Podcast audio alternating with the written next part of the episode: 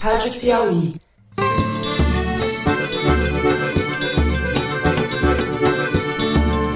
Olá, eu sou Fernando de Barros e Silva, diretor de redação da revista Piauí, e este ainda não é o Foro de Teresina número 51, que só vai ao ar amanhã, quinta-feira, no horário de sempre às 17 horas.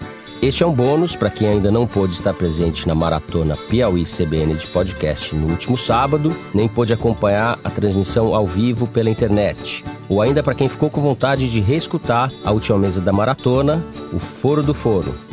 Foi um foro, por assim dizer, metalinguístico, falando do processo de como a gente faz o programa. O Rodrigo Alves, apresentador do podcast Vida de Jornalista, entrevistou a Malu Gaspar, a diretora do programa Paula Scarpim, o Toledo, editor do site da Piauí, e a mim. E a conversa, pelo menos no que diz respeito à fala dos outros, foi muito bacana. É isso, enquanto o Foro 51 não vem, fiquem com essa boa ideia, coisa infame, Foro do Foro.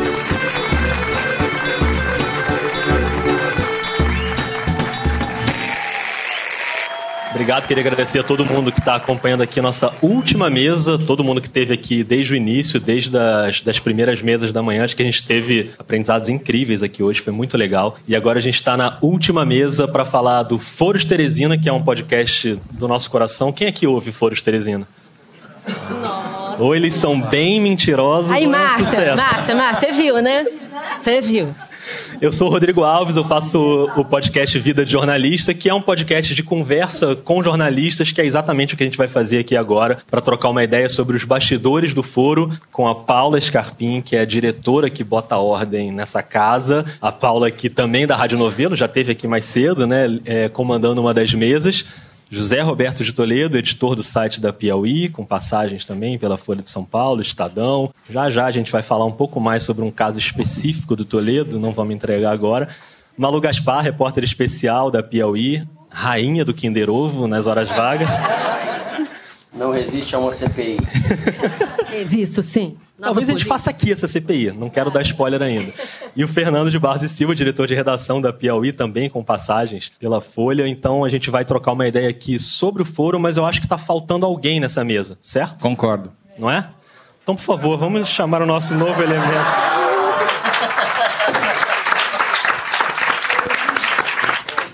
Ele é manso, eu acho. Não sei. Bota ele numa turba pra você ver o que acontece. Não, esse aqui nunca destruiu nenhuma plantação, até onde eu sei. Mas eu queria fazer a entrega oficial do Teresino, que é o mascote do Foros Teresina. O Toledo já tá me olhando ali, mas eu vou entregar pra Paula, porque é ela que Merecido, decide o né? que que é feito aqui dentro. Aê. Não vou negar. Mas ele fica na redação, tá, Paulo? Vai ficar no estúdio, vai. Bom, o Foros Teresina chegou agora a 50 episódios, que não é pouca coisa, e daqui a pouco, na semana que vem, no dia 17, tem aniversário, vai ter bolo, um ano de Foros Teresina. Vai ter Kinder Ovo. Não é? Vai ter Kinder Ovo, já tá valendo. E uma outra marca importante, que não sei se vocês sabem, que exatamente há nove meses e 22 dias, no episódio 10, na marca de 21 minutos e 45 segundos, pela primeira vez foi mencionada a palavra Java Porco no Alguém pesquisou, finalmente, achou esse negócio. Então, Toledo, para quem por acaso estiver boiando, que eu duvido que alguém aqui esteja boiando no assunto Java Porco, mas explica o que é o Java Porco e por que ele é um personagem tão importante no foro. Agora tá no Síndrome colo do papai, do fica tranquilo. Porque ele deu pra gente esse boneco faz uns três programas, quando ele foi assistir lá o Foro pessoalmente, e a gente devolveu. E desde então eu tô longe do Teresina, entendeu? É o seguinte, o problema do Java Porco é um problema que atinge a grande matão. Que é basicamente estado de São Paulo, Mato Grosso do Sul, Minas Gerais, Paraná e Santa Catarina. É uma praga, ele é um bicho exótico, ele não existe, não faz parte da fauna brasileira, ele é um cruzamento do javali com o porco. O javali tem 40, 50 quilos, o porco, como vocês sabem, ou, aliás, vocês são da cidade, vocês não sabem, tem 300 e o java porco tem entre 150 e 200 quilos. Então isso daqui é um mini filhote de java porco. Tá se aprofundando. É, eu fui estudar, né, mano? Especialista em A Java. gente eu também tá maluco, surpreso, fui estudar. É. Nossa, você nunca tinha falado isso pra gente. E daí eles começaram a se procriar e não tem nenhum predador natural. E eles começaram a se multiplicar e eles andam em bandos de 40, 50, 60, 200 indivíduos. E por onde eles andam, devasta. Então, se entra numa plantação de milho, não sobra nenhuma espiga. E por conta disso, eles começaram a ser caçados. E daí, na eleição de governador de São Paulo, que era uma eleição muito disputada, o governador candidato à reeleição, Márcio França ou Márcio Cuba, dependendo da sua preferência, decidiu sancionar uma lei proibindo a caça do java-porco. Imediatamente, a intenção de voto dele no interior, ou seja, na Grande Matão, começou a desabar. E ele perdeu a eleição por causa do Teresino. Não é, não é, parece piada, mas é sério, porque ele perdeu a eleição no interior, ele ganhou na capital e perdeu no interior, e toda essa história começou no episódio 10, graças a Deus você achou, e a gente explicou lá, e daí as pessoas acho que não entenderam muito bem e tal, e criou-se essa mitologia. E agora Java Porcos Unidos jamais serão vencidos. Bom, depois dessa introdução, tudo que vier depois talvez fique menor, mas enfim, valeu e a gente vai se esforçar. Paula, vamos começar com Foro Origens. Como tudo começou, o que aconteceu que um belo dia alguém e quem falou precisamos fazer um podcast de política na Piauí? A gente estava ensaiando fazer podcast na Piauí fazia um bom tempo. Eu tinha feito umas tentativas iniciais, era super fã de podcast, gostava de rádio, fui fazer jornalismo que gostava de rádio. Mas eu tentei algumas coisas de bastidores, assim, que não pegavam muito, porque eu tinha outras coisas para fazer também, enfim. E aí, no final do ano de 2017, véspera de ano eleitoral, véspera de ano de Copa do Mundo, a gente sentou para conversar e, e saiu com algumas ideias de podcast para 2018. E uma delas era uma mesa redonda de política, que era o óbvio, assim, porque se a gente gravasse só as conversas de redação deles, ali já sairia super um podcast. O Toledo estava chegando, também na Piauí naquela época, e a gente montou essa equipe que deu super certo desde. O Toledo não levava muita fé que ia dar certo, né? Tem essa questão. Confirma, Toledo? Você sabe que eu sou ótimo de previsão, né? É, tá vendo aqui, né? Deu super errado, né? E, e eu achava que, enfim, não tinha público, porque eu sou ignorante, não conhecia nada, e como todo ignorante, de, de eleição do Bolsonaro, a gente aposta no cavalo errado. Mas vamos fazer, vamos fazer, vamos fazer. E foi a maior surpresa em 32 anos de carreira, disparado, assim, nada comparável. E, Malu, vocês chegaram a gravar pilotos né, do programa. Como é que foi esse início, assim, até encontrar ali o formato, como é que ia ser?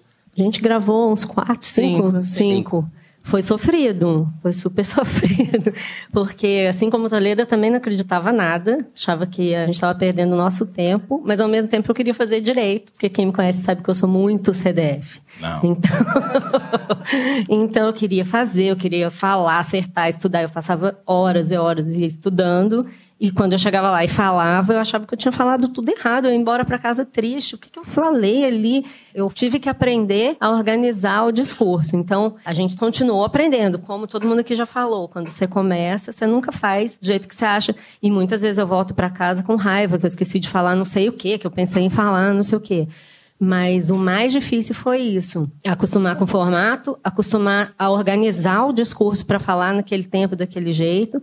Você vai querendo falar milhões de coisas, só que tem outras duas pessoas falando. E não dá tempo. Ao mesmo tempo. Ao mesmo tempo. E a Paula dizendo, Inclusive, para, a... vamos falar de novo. Fernando, falando nisso, você que conduz o programa, vamos tentar levar toda essa galera aqui para dentro do estúdio e tentar mostrar como a coisa funciona. Meu Deus! Gente, não cabe Você nem a gente no estúdio. Outro dia ah, eu estive lá no estúdio. É um estúdio enorme, né? Super espaçoso. Não, ele é pequenininho, mas é acolhedor. O é... Teresino vai entrar, o Luigi vai sair. É totalmente mas... um box de banheiro, Isso, aproximadamente. Basicamente. Mas até antes do estúdio, assim, como é que vocês decidem qual vai ser o tema da semana? Há uma reunião ou, é, ou, são conversas mais informais? Sim, eu acho que o segredo do programa, ou a fórmula, é um pouco improviso e um pouco ou bastante lição de casa. Eu acho que a gente tem esses dois ingredientes. E nós também, eu acho que o programa de alguma forma deu certo, porque a gente tem muita empatia, nós três, e temos divergências. E as duas coisas acho que estão presentes no programa. A gente faz uma reunião de pauta que no começo era presencial, como se diz, odeio essa palavra, mas era assim. Hoje em dia a gente resolve ali na redação, mas principalmente pelo grupo de WhatsApp que a gente tem nós três, a Paulinha e os produtores do programa. Então a gente começa, alguém lança ali, vamos falar sobre isso, isso, isso, isso na segunda-feira a gente define a pauta e quase sempre a gente muda a pauta, né? Na terça-feira. Mas tem uma. Quarta, a gente aqui. define na segunda, pelo menos dois temas. O mais comum é que isso aconteça se mantém. E um terceiro tema a gente define na terça, e daí o Luigi, a Ana Carolina e a Mari Faria fazem a produção. A produção é basicamente um levantamento nos jornais, no site do que saiu daquele assunto. Cada um de nós recebe na terça-feira à noite, vai para casa e a gente não combina nada. Eu não sei o que o Toledo vai falar, não sei o que a Malu vai falar e às vezes não sei nem o que eu vou falar. Frase Mas... clássica do Fernando quando ele chega no estúdio. Hoje vai sendo improviso, a gente. Hoje vai sendo improviso. Improviso total. Nossa. É. Todo dia. Mas é assim. Ele fala que é um improviso total, mas ele traz um livrinho do. Daí ele abre uma frase. Trago só pra encher a Malu. Carvalho, é um não sei que, do não sei que, do não sei que. Eu só fico olhando, aham, improviso total. No último programa ele levou um livro de quem? Vocês adivinham? Kafta. Kafta. Kafta. Fiquei comovido com o ministro, levei. Mas olha, só para voltar à origem, eu acho que o programa deve muito ao entusiasmo e à persistência da Paulinha, porque eu não era otimista da turma. Eu achava que não ia dar certo também. É porque nós três Ninguém. viemos, nós três e é o João, e é o João amarrados. que é o João Moreira Salles que é um fanático, não digo porque ele não é fanático por nada, mas é muito entusiasmado. Ei, Botafogo. Botafogo. Tirando o assim? Botafogo. E o João falava que a Piauí devia fazer podcast, devia fazer podcast. E daí juntou isso com a demanda do ano eleitoral, com a política estava convulsionada no país, foi pela política que o país desmanchou. A gente viu ali uma oportunidade de tentar fazer. E os primeiros programas foram tensos, assim. Achava, eu saía do estúdio arrasado também, a Malu também. E daí foi e pegou. O negócio pegou rápido, a gente achou um, um caminho, né? Eu não saía arrasado porque eu achava que ninguém ouvia ainda. Vocês brigavam Mas mais eu no me início? ouvia. Essa, Pelo essa amor de Deus, já é percepção- suficiente. Essa percepção é verdadeira? Que tinha mais briga no início ou a edição que hoje está mais cuidadosa? Discussão qualificada. Boa, Eu boa. diria. Ninguém quer falar. Próximo não, assunto? tinha, tinha, tinha. Não, tinha, até porque durante a eleição as discordâncias eram maiores. Então, tinha mais. E a gente também não sabia discutir. Isso que ele está falando da discussão qualificada, a gente teve que aprender a discutir. Hoje a gente sabe esperar o outro falar, por exemplo. que a Mais gente não menos, sabia. mas a gente- Às vezes, é, às vezes interrompe, É um mas a isso. gente não sabia conduzir o negócio, entendeu? Eu acho. A gente foi aprendendo. Às vezes a gente briga. Outro dia um cara escreveu, né, Paula? Vocês estão brigando pouco. Eu fiquei preocupada. Eu, Ai, como nossa, não sou apresentador, fico numa posição. Eu sou falso moderado, né? Porque de repente eu dou umas assim. Mas as pessoas identificam mais divergências entre o Toledo e a Malu. Mas, Que é, isso, né? gente? As combinações Bobagem. variam ali. E é bom que tenha isso, né? Agora, ninguém vai ficar defendendo o governo Bolsonaro, ninguém, enfim, perguntaram aqui se era- a gente era esquerdista ou não. Eu falei, esquerdoso talvez um pouco, mas esquerdoso virou Fernando Henrique depois do Bolsonaro. E o Bolsonaro empurrou, é um governo de extrema direita. Ó, o Rodrigo Maia é de esquerda agora. Rodrigo Maia, comunista. Mas entre vocês, o mais de esquerda sou eu, vocês sabem. Segundo a Folha. O GPS É provado. ideológico da Folha, a Aprovado. ferramenta. Eu tô à Aliás, esquerda do tá Lula, errado. da Dilma, né? Eu tô par e passo com a Haddad, a minha esquerda só o Boulos. Eu tô do lado do Serguei. Verdade. Ô, Malu, no dia que eu tive lá pra ver a gravação do programa, umas três semanas, você gravou uma entrevista, coisa de dois minutos antes do programa ir ao ar. Você chegou lá e falou: Não, gente, eu preciso ir aqui na salinha pra gravar uma entrevista com uma deputada e tal. Você é uma repórter. Você acha que o foro te dá algum dilema no sentido de você ter um programa em que você tem que colocar sua opinião ali, tem que fazer análise? Você já teve ou ainda tem esse dilema de que em algum momento isso pode te prejudicar no relacionamento com as fontes, de você falar mal de uma pessoa, não falar mal, mas fazer uma crítica a uma pessoa e depois ter que entrevistar essa pessoa? Isso é uma coisa na sua cabeça, não?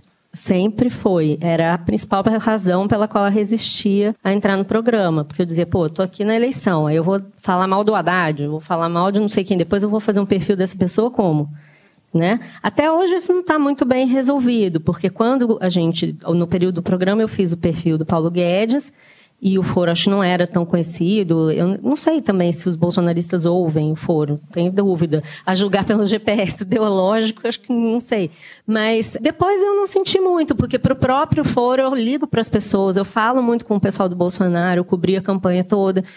Então, eu acho que não fez tanta diferença, mas era o meu principal medo. Eu tinha muito medo de fechar portas dando uma opinião. Além do que, é isso, a gente não está acostumado a dar opinião. Eu dou minha opinião nas entrevistas. Também é uma coisa que facilitou. Quando eu vou entrevistar alguém, a pessoa está na minha frente, ela fala uma bobagem, eu falo assim, não, não tem nada a ver isso.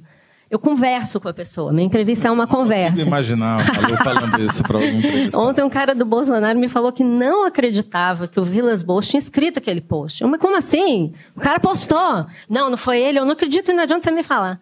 Eu falei, bom, mas eu falo, entendeu? Então eu acho que isso talvez tenha facilitado.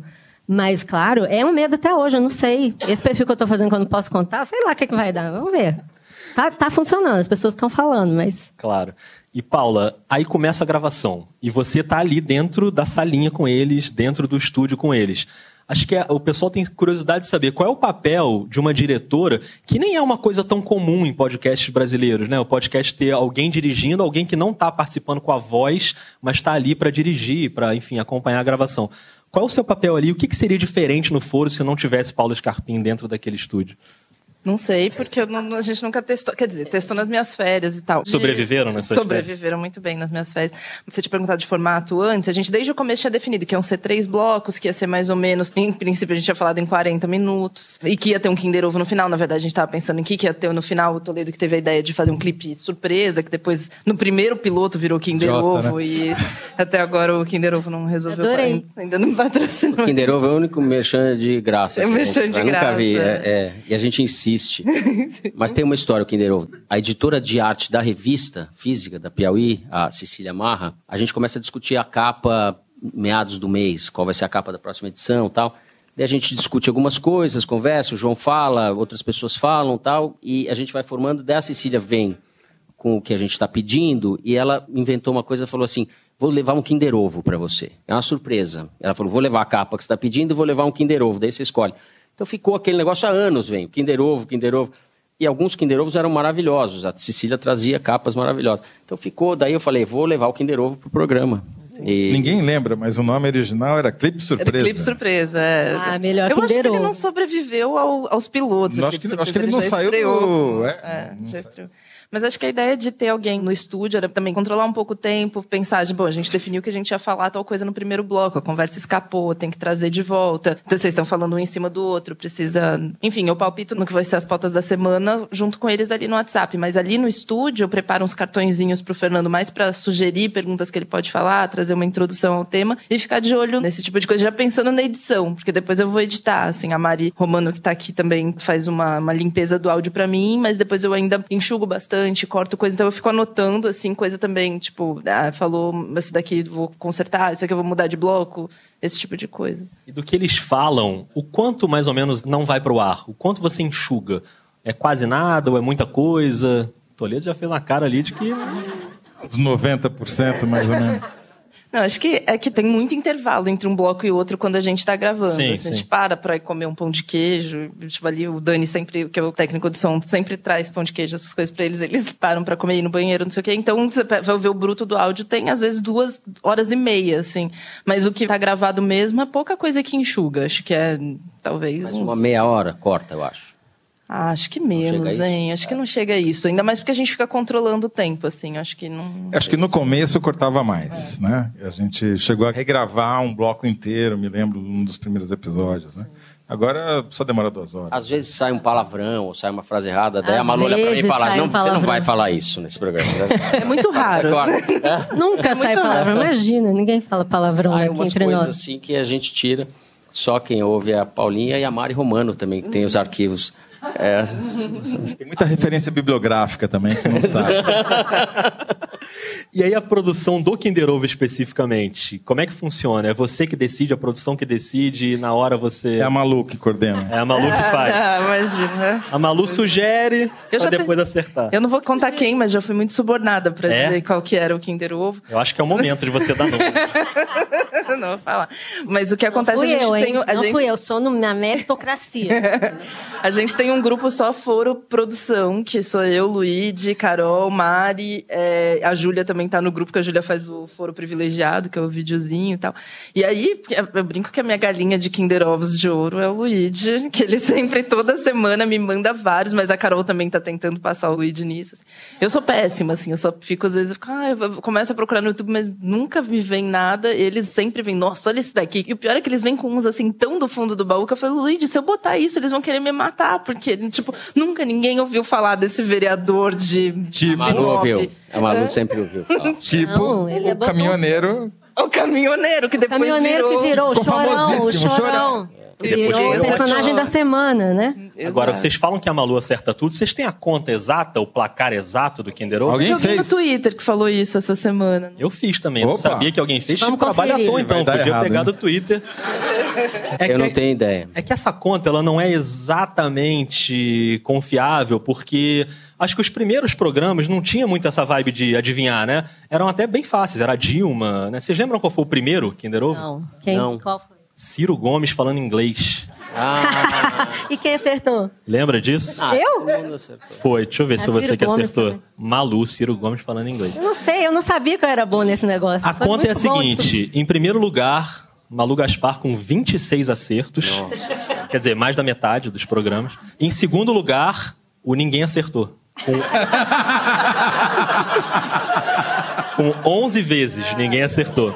Inclusive, teve uma sequência de quatro programas que ninguém acertou. Foi um pouco A culpa vergonhoso. do isso. Luigi, é. Mas Culpa tudo do bem. Luigi. E aí, em terceiro lugar, o Toledo com oito e o Fernando com dois. Fernando, você só não é. Você só não é o Lanterninha porque teve um acerto do Bruno de Salvador que acertou no programa ao vivo, lembra? Já tá certo. Programa que teve no festival. E eu acho que teve um da participou Consuelo uma vez, também. Teve o da Consuelo também, é o da verdade. Consuelo. É verdade. E um detalhe. Eu já desisti a, dessa competição. A situação da Malu fica ainda melhor, porque dois acertos do Toledo e um do Fernando foram em programas em que a Malu não estava. Ai, é CPI, CPI, gente. CPI. Mas enfim, foi só para dar o placar geral aqui, porque só não teve Kinder Ovo acho que em um programa, que foi o programa da facada do Bolsonaro. E aí não teve, né? Imagino que tenha sido um programa ali. Agora, no programa que eu fui ver, a gravação teve dois Kinder Ovos, né? Eu acho que imagino que é o- É, isso é comum. Isso é comum? A Pois gente é. escolhe um. É. É, eles fazem dois Que a gente ver qual fica melhor. E nessa, Não é não, os que ficam fora, eu sempre ganhei de 20. Eu tô de com 20.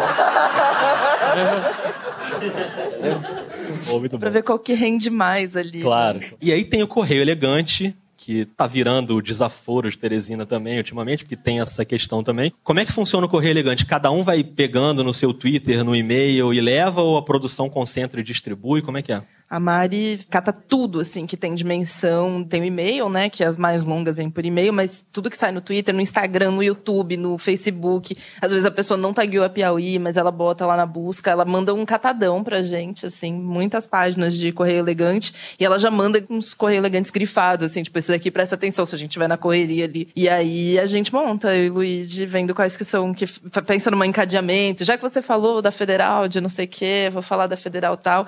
Mas assim, hoje em dia deu assim, o Kinder Ovo, Toledo e Malu já catam o Twitter e saem pegando pra... Tiro Ah, eu foto fiquei de mandar muito beijo pra fulano de eu tal. entendo isso. Eu tiro foto, as pessoas me mandam direto. Manda um beijo pra mim, aí eu... O correio surgiu, na verdade, acho que foi o Toledo que pediu para as pessoas falarem onde elas ouviam o foro, não é isso? Surgiu de maneira um pouco improvisada assim. E a gente falou, será que alguém vai mandar? Vamos receber três mensagens. Ouve Eu negócio? falei, inclusive, né? Os- Vocês seis. Exato. E daí. Isso foi ganhando um volume natural, assim, e daí virou uma sessão. E nos últimos programas, isso tomou uma escalada que as pessoas estão ouvindo foram nos locais mais. É bem legal. Pelo amor de Deus, hein? Tem Inusitados, cada né? Muito coisa. cocô envolvido. Muito cocô, gente do céu. Mas Ah, é bem legal porque tem muita gente também fora do Brasil, de lugares improváveis e muita gente que não é jornalista, o que pra gente é muito bacana, porque a ideia é que você faça uma conversa que seja interessante e compreensível para o público que queira debater, ouvir opiniões um pouco informadas sobre política, né? Ah, é então, um tema- pra gente é bacana isso. Um termômetro super importante pra gente, porque por ali a gente vê o quanto a gente erra, ou o quanto a gente eventualmente acerta. Tem um cara que sempre acerta a pauta, né? Ele Gente, agora ele sumiu, né? Ele tava errou a acertando última, pauta. ficou traumatizado. É, ele acertava. Ele a pauta manda vai pra ser gente, tal. o- Aí eu quero acertar. é, ele manda mensagem pra gente falando qual vai ser a pauta do programa. Ele adivinha os três temas que a gente vai falar. E também tem os caras que mandam pedindo intervenção da Malu em áudio para Ah, é. suplementar O povo gosta do zap, do áudio Zap. do zap. Vai ter áudio. E o foro tá com esse problema, né? As notícias estão acontecendo na quinta-feira. Eu não Pois sei é. o que, que acontece. É Eu um ia perguntar boicote. sobre isso, sobre é esse- conspiração. é. Só pode ser. Esse buraco negro que existe entre a gravação na quarta-feira e a publicação na quinta. O Temer já foi preso em um desses buracos negros. Pois A é. facada foi numa quinta, 15 para 5 da tarde. Mas eu acho importante a Paulinha falar sobre isso, porque tem um trabalho de edição que é grande. A gente corta meia hora do programa, mas não é só trabalho de emendar e fazer com que as coisas façam sentido e que fiquem com a maior sensação de continuidade possível. Tem música, tem as intervenções, os áudios, etc. Tem uma forma. Eu acho que a palavra forma, é, não sei se ela foi mencionada aqui hoje, mas a ideia de que tem uma forma o programa, acho que isso define um pouco o podcast, né? Não é um programa espontâneo, tem que ter espontaneidade, tem que ter esse improviso que a gente faz. Mas ia ser muito pior, se ia ser ruim se a gente pusesse no ar só com o que a gente falou na hora. Acho que seria outra coisa, né? A ideia é que a gente edite muito o programa, que a gente pensou no diferencial, assim, do furo era ter muita pré-produção e muita pós-produção. Então, a ideia é que eles preparem muito, estudem muito para os blocos, e depois que o programa está pronto, que eles falem da maneira mais espontânea possível, a gente enxugue um pouco para o ouvinte ter só o filé ali de informação. Mas vamos lá, quantas horas de edição? Então, no começo, a gente chegou a levar 12 horas de edição de um Agora são só episódio do 10, é Foro. Não, agora, Então, agora tem a, a Mari me ajuda muito, Mari Romano, que faz uns. Não tenho ideia de quantos programas faz que a Mari tá, acho que é desde o começo do ano. Que ela faz toda a limpeza do áudio pra mim, assim. Antes a gente gravava aqui no Instituto Moreira Salles. Explica a limpeza, porque não, antes a gente gravava aqui no Instituto e o Felipe já fazia um pouco uma limpeza pra mim, que era de cortar. é, Ah, tipo. Né? Isso, Você fala, acabou de né? acontecer. É, tipo isso, hesitação. É, ah, Às vezes a gente começa uma frase e não termina. E agora, ainda no outro estúdio, a gente consegue gravar em três faixas. Então, se, por exemplo, a Malu no último programa tava muito gripada e tossia Como no até microfone. agora, tossindo sem parar. Aí dava pra retirar só a Malu da faixa tossindo enquanto outra pessoa tá falando. Isso acontece com muita frequência. Assim, tá? A Mari faz todo esse trabalho pra mim e tira tudo que é gordura entre um bloco e outro. Então eu recebo o programa já no formato. E a Mari é muito criativa também. Então ela que inventou a vinheta cabeção, que a Malu a favorita do Fernando. É, quando o Fernando fala, cita alguma escola de Frankfurt, alguma coisa. Aí a Ali, Malu. aquilo é só uma cita? farsa. É só pra ele fala encher a Malu. escola de Franco. Imagina. Aí a Malu fala, Escolinha cadê o de cabeção, Frankfurt, né? cabeção? Aí a Mari inventou isso, ela sugere alguns áudios. Mas aí depois que vem dela, eu faço essa edição que ainda... Eu acho que a Mari deve levar umas 4, 5 horas limpando. Eu levo umas 3 horas depois. Eu faço uma limpeza mais editorial, digamos, sei lá, e coloco todos esses áudios que a gente... Se eles mencionam, tipo, Rodrigo Maia falou isso, eu cato o áudio do Rodrigo Maia e já deixo posicionado pra finalização, que acontece normalmente na quinta de manhã, com o João Jabassi, e a gente leva mais umas duas horas finalizando. Você pulou uma etapa importantíssima, né? Que eu mando pra vocês editado. Isso daí a Malu pede pra você mudar Aí sou mais eu. cinco Aí ela gasta dessas horas todas meia hora minha. Eu vou Tira no isso, Uber editando. no Aí a Malu ganha também, não é só no Kinder Ovo que ela ganha. Eu não Eu peço pra não dar ouço nada nunca. Eu peço pra Ao mudar vivo, tudo. eu e o Fernando ganhamos da Malu no Kinder Ovo. Depois da edição, Ela vai lá no estúdio pra gravar. Eu ouço, acordo cedo, levo o filho na escola e volto no celular, no carro ouvindo tudo, quase arriscando minha própria vida, marcando lá no notas 38 e 35. Falei errado, não sei o quê. E às vezes coisas idiotas. O nome de uma mulher que era Tânia Leme, que era secretária de alfabetização. Na hora eu falei Tânia Almeida, ninguém viu. Quando eu tô ouvindo, cara, a mulher não chama Tânia Almeida, ela chama Tânia Leme. Essas coisas eu tiro, fico eu muito píssica. E os áudios extras, quando acontece alguma coisa e vocês têm uma liberdade ali pra incluir pequenos áudios, é pelo WhatsApp? Como é que funciona isso? Pelo WhatsApp? Eu acho que o Fernando nunca gravou um áudio de WhatsApp, né? Pro foro. Eu não. É, mas o, o Toledo e a Malu às vezes mandam pra atualizar alguma coisa que aconteceu por causa desse intervalo, né? mas precisa ser muito importante. Por exemplo, a prisão do Temer agora a gente ignorou. Claro. A gente e o resto todo do Brasil, né? Segunda, né? prisão. É mais notícia. Mas teve debate no WhatsApp. A gente vai colocar, É, exato. vale a pena. Teve, vamos pôr. Três. Eu acho que aí Agora- tem que Não. ser um. Acho que deu preguiça, Isso tem que né? ser pensado caso a caso. Os jornalistas são ansiosos sempre. A gente sempre quer atualizar, porque acha que, enfim, o programa fica melhor. Mas tem a questão de você ter temperatura e ter forma também. Então, para o programa parar em pé, ele tem que estar bem editado. Então, a gente agora está tentando ser mais restritivo em relação a essas, esses adendos, digamos Também pensar assim. que o programa é um programa de, mais de análise e comentário do que pra trazer a notícia. As pessoas normalmente chegam já É, sabendo a o que gente parte aconteceu. do pressuposto que os ouvintes do foro já sabem aquilo sobre o que a gente está conversando, né? Acho que Mas funciona, a graça é um pouco aflição, funciona assim, a gente dá uma recapitulada, porque é o dever do jornalista tentar organizar um pouco o que aconteceu, para a gente poder palpitar em cima. Agora, se nessa prisão do Temer não teve áudio, na primeira teve não só áudio, mas um bloco extra que vocês voltaram pro estúdio pra gravar. Parou tudo. Como é que foi aquela decisão ali?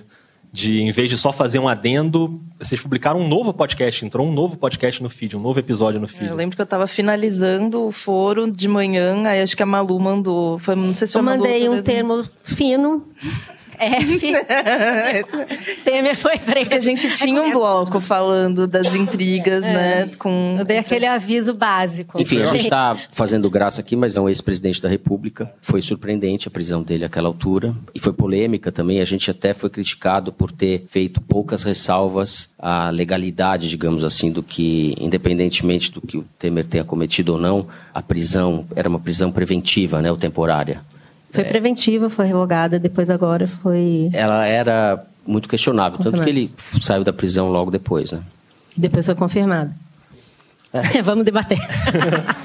Se vocês quiserem, fiquem à vontade. aí. Não, não, não. Tudo O. Temer não vale mais. É, então, mas essa questão que você falou, de que vocês foram criticados e tal, como é que funciona isso na prática para vocês? Ali na hora do Correio Elegante, às vezes chega alguma crítica, o, o que que isso influencia, por exemplo, às vezes na pauta do programa seguinte, de tentar voltar aquele assunto, ou ali na hora do programa, ou influenciar para vocês fazerem ali um meia-culpa, é realmente aqui a gente precisava ter se aprofundado mais nesse tema, ou esse tema passou batido, como é que vocês lidam com essas críticas que chegam? Cada vez mais a gente tem incorporado sugestões de pauta que chegam dos ouvintes. Por exemplo, agora estão nos criticando por estar falando pouco do Ricardo Salles, de quem a gente falou bastante no começo do governo. Então já vai ter uma discussão na segunda-feira se a gente vai fazer um bloco sobre isso ou não. Mas também tem essa questão do enfoque. Esse caso específico que o Fernando citou provocou, não vou dizer uma mudança de atitude nossa, mas teve uma reflexão. A gente voltou Sim. ao tema no programa seguinte da prisão do Temer para justamente discutir esse aspecto legal que a gente tinha deixado de lado no primeiro programa em cima do laço. Né? Para dizer que como é importante as mídias sociais. Tem um aspecto que eu acho que é muito importante dizer, que é o seguinte: diferentemente do que acontece com o texto, a trollagem no podcast é muito menor. Porque dá trabalho, né? O cara precisa ouvir uma hora para poder falar alguma coisa. Eu Como- entendo também, porque é muito favorável o retorno que a gente tem. E eu vejo assim, a gente tem que ter, é ridículo falar essa palavra, mas é um pouco de humildade mesmo quando recebe as críticas, porque você está numa posição como essa, mesmo com a democratização da comunicação, internet, etc., você tem um canhão na mão. Quem tem um veículo de comunicação, quem está no comando de um veículo de comunicação, você tem uma responsabilidade, um canhão. Se as pessoas estão reclamando, têm opinião divergente, o mínimo que você pode fazer é refletir sobre aquilo e tratar com respeito, desde que a pessoa não seja um enlouquecido, um Olavo de Carvalho. Mas, enfim, as pessoas normais que pensam diferente de você, elas te ajudam e é assim que as coisas funcionam. Conversar e divergir. Né? Então, eu acho que a gente tem que tentar incorporar mais jornalista, é muito vaidoso, muito teimoso, e a gente vem de uma geração, eh, trabalhamos os três na Folha de São Paulo nos anos 90, o jornal era muito poderoso, você tinha uma visibilidade enorme, não tinha essa coisa capilarizada e cheia de ruídos que tem hoje em dia, para o bem e para o mal. Então a gente tem que se acostumar um pouco. Eu gosto quando tem desaforo de Teresina. Eu queria que vocês lembrassem um momento que acho que foi bem marcante no foro, que foi o programa ao vivo, né, durante a eleição, os dois turnos da eleição. E ali não tem edição, não tem nada, são, sei lá, foram sete horas, né? Vocês chegaram a fazer ali uma maratona de sete horas no ar. Como é que foi aquela experiência ali que acho que deu super certo para quem ouviu, mas como foi o trabalho prévio de combinar como seria, né, para ter um mínimo de estrutura ali e durante, enfim, as informações chegando, como é que foi aquele momento ali? A minha bexiga nunca mais se recuperou. São sete horas sem sair da cadeira. Mas foi o, o melhor a resposta de público que a gente teve até hoje. Foi a maior audiência de todos os episódios. Era uma audiência comparável a uma audiência de uma TV, pô, sei lá, cultura, rede TV, TV esses traços assim. que- Que também foi uma experiência muito bacana, porque a gente nunca tinha feito, né?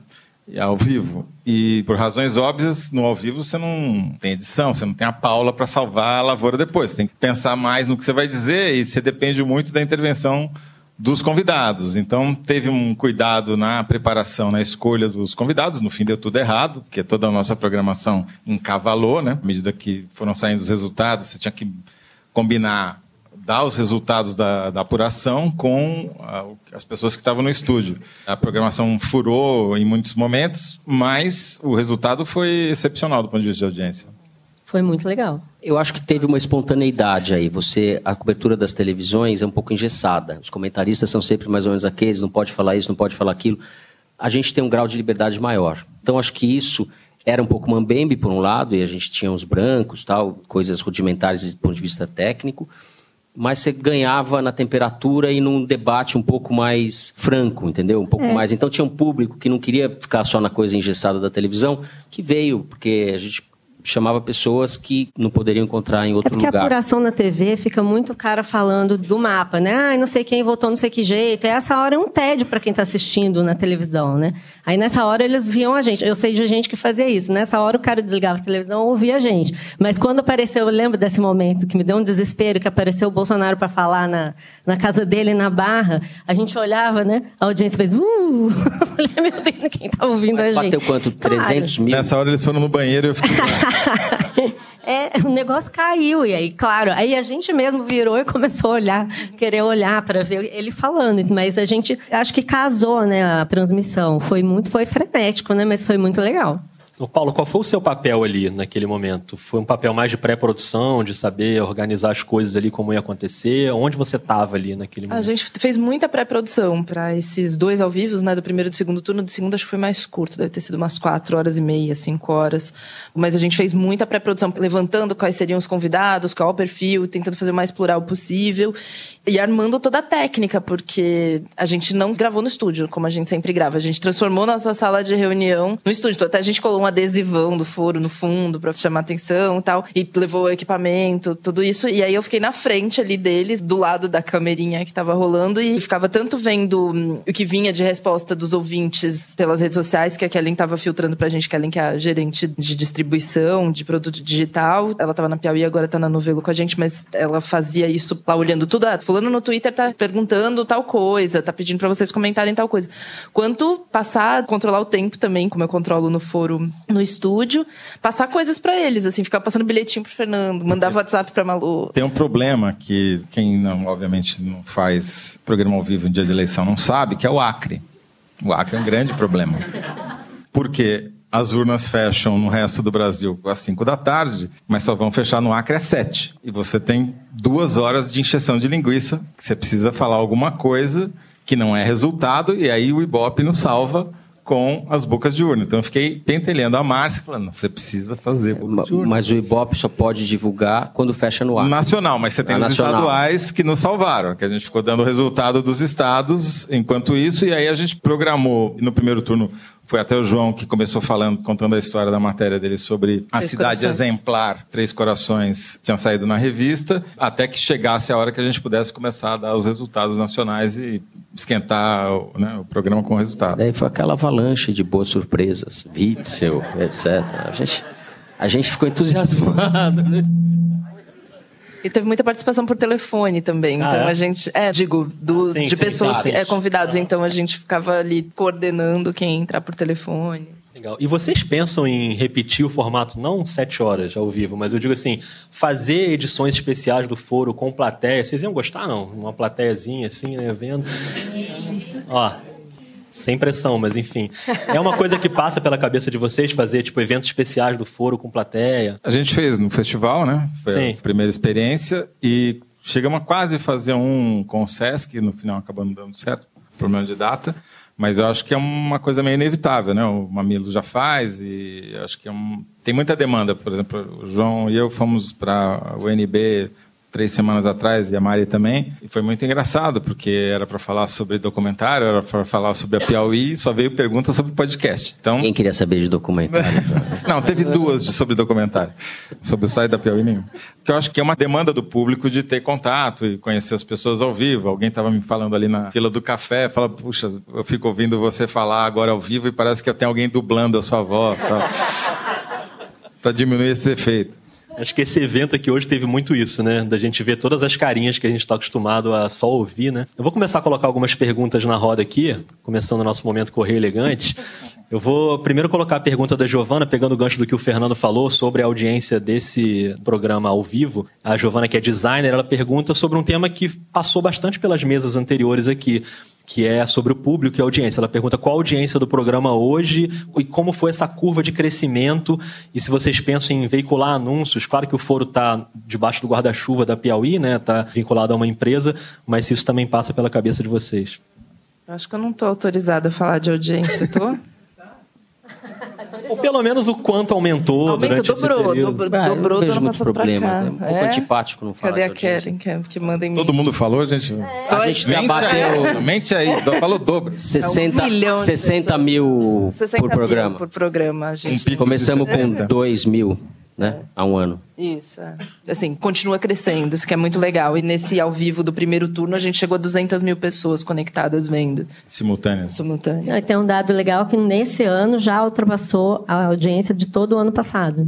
Nesses três primeiros. A gente tinha Ah, é? essa dúvida, né? Será que vai passar a eleição? As pessoas vão É, a gente tinha medo que acabando a eleição perdesse o interesse, mas não, né? É, o Só Bolsonaro tá crescendo. ajudando pra caramba, É, né? tem isso. A, a política não descansa. né? Então, Aí A está indo tão bem que a gente espera, quando o Carlos Bolsonaro conseguir derrubar o general Santos Cruz na SECOM, a gente espera ansiosamente que ele venha anunciar no foro, porque ele deve, né? é, para ampliar o A público. dele. Caixa, o Banco do Brasil, a Petrobras. E de patrocínio que você tinha falado, a gente tá tentando viabilizar isso, tá? Kinder Ovo não quis patrocinar. É, a gente Ainda tá... há tempo. Tem outras ainda marcas tempo. de chocolate. Eu já pensei em momento Copenhague, em momento sonho de valsa, momento sei lá o quê.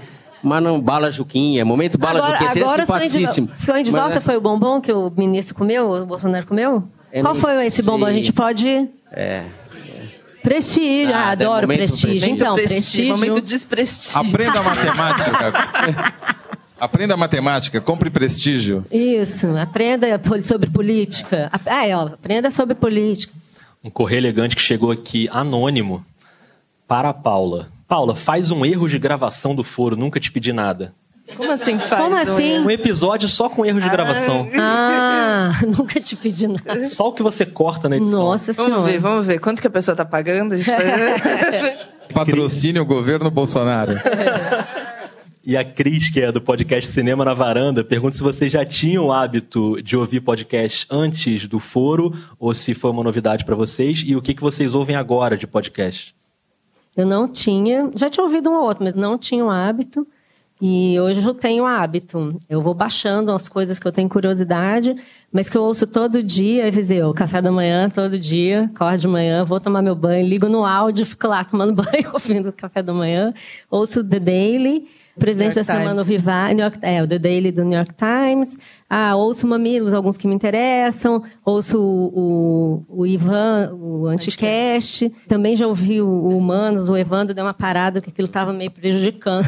eu estava ficando ouvindo aquilo, não parava de ouvir. Mas eu até gostaria de ouvir mais, mas eu não tenho. A hora que eu tenho para ouvir é de manhã, então eu ouço o café da manhã, que é diário, todo dia tá lá e me ajuda muito. Mas eu ouço um monte. Tudo que me mandam, eu vou ouvindo, vou experimentando. Fernando, Eu ouço, é mais ou menos o que a Malu falou, ouço o Maria vai com as outras da. Maria, claro, lógico. Mas eu sou um leitor, um, um leitor, um ouvinte um pouco anárquico, assim, eu não tenho hábito. O, o- o Viseu da Folha eu ouço sempre, o Mamilos às vezes, mas eu sou um pouco anárquico com isso, não tinha muito hábito de podcast. O João, que falava isso, olha, nos Estados Unidos os caras estão fazendo isso, isso, isso, isso, daí começa a passar pra gente algumas coisas, e ele falou, no Brasil a gente está engatinhando, tal, tem um espaço aí para ser preenchido. Então a gente foi um pouco nessa trilha. Eu escolho os podcasts em função da distância. Então, por exemplo, a minha distância da minha casa até a sede da Piauí dá para ouvir o The Daily, exatamente. Às vezes eu tenho que dar a volta no quarteirão, se eles estendem um pouquinho mais o programa. Então, na ida é o The Daily, na volta, por incrível que pareça, é o café da manhã, quando já está tudo velho, mas enfim, desculpa aí. Quando eu vou para São Paulo, minha mulher mora lá, eu vou fim de semana sim, fim de semana não, daí eu pego os programas mais longos, tipo Mamilos. Infelizmente não dá, porque 40 hora e meia, minutos. né? Eu vou é 40 minutos. Fica sempre falta- tem que juntar a parte do táxi até chegar em casa. Então. Mas às vezes dá certo a cronometragem. Eu acho que tem muito a ver com, com a questão do tempo. Eu tento ouvir alguns americanos para pirar, né, entendeu? Ou seja, ter ideias para copiar. e Paula, você é uma ouvinte ávida Eu de sou meio podcast. viciada, né? acho que se eu começar a falar aqui, mas enfim, gosto muito desse American Life Radio Lab que a gente mencionou aqui, Invisibilia. Eu gosto muito de um que chama 99% Invisible, que é sobre design, mas no sentido super Sobre amplo. design aqui não é aquele negócio. Ah, não, Eu não, sobre é aquele design no sentido amplo da palavra. Mas de brasileiro eu citei aqui já na primeira mesa, gosto muito do Presidente da Semana, sou super fã, tô ouvindo o caso Evandro também, isso acho muito legal. E o Escafandro, o 37 Graus, todos esses são muito bacanas. Muito bem. Paula, me ajuda aqui, porque eu sou péssimo para ler letras e eu não consigo, às vezes, identificar o nome. O que, que tá escrito aqui? Lucas Furtado Isaías? O Lucas pergunta nesses 50 programas qual momento foi o mais marcante, mais engraçado, mais surpreendente para vocês? O que, que vocês guardam? Claro, vários momentos aconteceram nesse sentido, mas tem algum que vocês guardam especialmente, não? Acho que o da facada foi o mais louco, assim, foi muito impressionante, porque a gente saiu da redação cansada. Eu já tinha escrito duas matérias para o site. Vamos gravar? Vamos. Chegamos lá 11 horas da noite, né?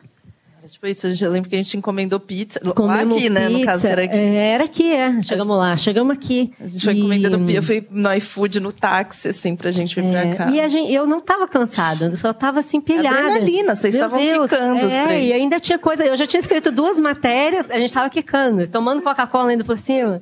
E eu tinha muita coisa para contar, eu tava louca para contar as coisas para as pessoas.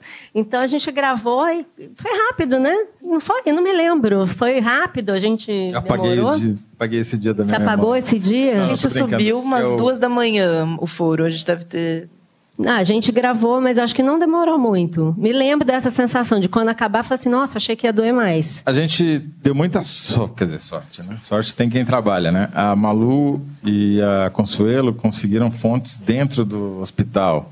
Então, eu dei alguns dos melhores furos do dia, não por minha culpa, mas por culpa delas. E, então a gente tinha muito o que falar, tinha muita tinha história para contar que não, que não era opinião, era, era informação, relato, né? Era informação, né? Foi muito legal esse programa. Foi, foi uma experiência. Podia ter dado muito errado, mas. É, não, e foi uma experiência bem interessante, assim. De... E o foro ao vivo, que foi ótimo, né? Eu lembro que nesse dia da facada foi o dia que eu mandei para você uma mensagem convidando você para é, gravar o meu foi, podcast verdade. uma hora antes da facada. Ou seja, escolhi um eu, time é, perfeito. Exatamente. E teve o foro no Festival Piauí, que eu acho. Sim. Não sei se para eles Sim. foi, mas para mim foi muito marcante, porque foi, foi a primeira vez que a gente viu os nossos ouvintes. Vocês é, a gente teve uma gente... surpresa, né? Eu tomei um susto, assim, quando eu falei, oi, gente, todo mundo, oi! Eu falei, nossa, o que, que é isso? Eu lembro que eu fiz Meu os Deus. cartõezinhos e eu coloquei assim uma pergunta. Vocês ouvem? Quem aqui ouve o foro? O Fernando falou, eu não vou falar isso se ninguém levantar a mão. Muito, né? A primeira pessoa que me pediu... Levantar. Ninguém vai levantar a mão, a gente vai ficar olhando. Mas seu pai tá aqui, a Flora tá aqui, eles vão levantar a mão. A primeira pessoa que me pediu uma selfie, eu falei, o quê? Eu vou tirar você comigo, você existe. Eu tava assim, não entendi nada. Foi que eu fiquei sabendo que eu tinha. Eu falei, não, mas peraí, pega meu celular, tira também. E eu mandei pro meu marido, aqui, ó, tem gente tirando selfie comigo. Completamente. Mas isso assim. rola muito com vocês, assim, de o pessoal na rua parar e reconhecer? Na rua? Não, na rua não. Sei lá, você tá... Fernando aconteceu outro dia indo na pro padaria. estúdio, não aconteceu? Tava indo pro estúdio, o cara falou, vai gravar o foro agora, né? Tal. Eu falei... Boa, né? É. é. Era um amigo do Carlos. Não, isso não foi nem a avó. Aconteceu uma vez num voo também, no saguão do aeroporto, que a pessoa tinha ouvido eu falar com outra pessoa. Era um cara chamado Alceu, né? Que veio falar com você. Alceu Valença. Alceu Valença. Ah, não era Como é que foi a história do Alceu Valença, Fernando? Conta aí. Ah, foi um improviso. Foi... Improviso total. Tirei do improviso total. Porque... Explica o que foi, como é que foi. Mano. É, eu nem lembro qual era a circunstância, o contexto, para usar a palavra dos anos 70, mas a gente estava falando de crise, etc. Daí eu falei, como dizia o Alceu Valença, tá pior, vai piorar. Daí eu lembrei que a música chamava Fé na Perua. É uma música dos anos 80, né? Das mais conhecidas dele. Ele fala, o povo tá comendo vidro, vidro, vrido. Né? vrido. E daí pegou, a gente pôs no estúdio. Depois eu fiquei... Eu já sabia, na verdade, mas não lembrava. O Alceu Valença tinha ido tocar na escola da filha da Malu. E daí ficou, a gente incorporou Ela é fã dele, ali, muito fã. E, e outro dia eu encontrei o seu Valença na ponte aérea, foi simpático. E fez uma foto, falei, fez um registro. É, eu fiz. Nosso verdadeiro fã, né? verdadeiro fã para muitos. Bem legal. Mais algum momento marcante? Alguém ia falar mais alguma tem coisa? Tem essa coisa dos improvisos que, é, que, funcionam assim. A gente não tem ali realmente foi os piores improvisos a Paulinha corta. Então a gente Nossa só senhora. fica Melhor né? abafa isso. Tem uma pergunta aqui do Ricardo Vieira Marques, que é estudante de engenharia. Ele fala sobre um tema que a gente abordou aqui rapidamente no início, que é essa história do buraco entre quarta e quinta, né? Ele fala, dado o contexto político tão caótico de acontecimentos, com essa necessidade das regravações, pegando o gancho aí já abordado dessa regularidade, como vocês chegam na gravação da quarta e lançamento na quinta, se vocês já pensaram em, sei lá, levar o programa para outro dia, levar mais para o fim de semana? Isso chegou a passar pela cabeça de vocês, não? Acho que não tem muito para onde correr também, né? É, já foi muito discutido e não tem muita solução, porque se a gente deixa para gravar na quinta-feira, que seria um dia onde mais coisas teriam acontecido, o programa não iria ao ar na quinta, iria ao ar na sexta. Bolsonaro ia levar facada na sexta, é. se a gente levasse o programa para quinta. Exatamente. Murphy existe, então. E eu acho que é muito importante manter a periodicidade e manter o horário. A gente respeita as cinco horas de quinta-feira religiosamente, e aí, como já foi demonstrado pela pesquisa do Ibope aqui mais cedo, a gente dizia antigamente, né? Nós, velhos homens da imprensa, dizemos que o jornal é hábito, podcast é hábito também. Então, tem que estar religiosamente naquele horário. Seja do jeito que for, não deu para cobrir a última facada, vamos fazer um podcast extraordinário, mas naquele dia, naquela hora vai sair. E uma coisa sobre as sessões que acho que a gente pulou aqui é a novíssima sessão do Foro de Teresina, que é a sessão do Luigi. Queria que vocês explicassem o que é a sessão. Já acabaram com o nome do negócio. Sessão, sessão do, do Luigi. Alexandre Frota, mais conhecido como Alexandre Frota. Gente, foi muita sacanagem. O cara no Twitter escreveu que toda vez que ele ouve. A... Toda vez, no Luigi falou acho que duas vezes, mas ele escreveu: toda vez que eu ouço a voz do Luigi, me parece que é a voz do Alexandre Frota. Não é sacanagem com o Luigi, que a voz dele é bem melhor. O Luigi tem a, a voz, mais bonita da redação. Então o Luigi é o nosso Alexandre Frota, né? nosso repórter é essa.